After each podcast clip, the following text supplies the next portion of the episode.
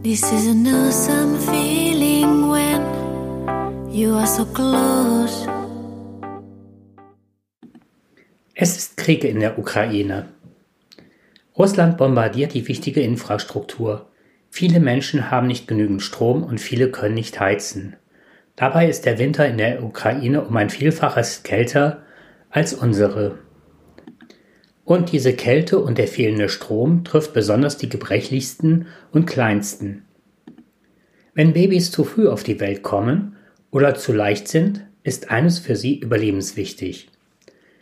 Dass sie richtig warm gehalten werden. Denn Frühchen und Neugeborene mit zu geringem Gewicht fällt es schwer, ihre Körpertemperatur eigenständig zu halten. In neugeborenen Stationen gibt es für diese Babys daher oft besondere Wärmebettchen und Geräte. Und nun kommt die gute Nachricht. UNICEF hat spezielle tragbare Wärmegeräte für Neugeborene in die Ukraine geliefert.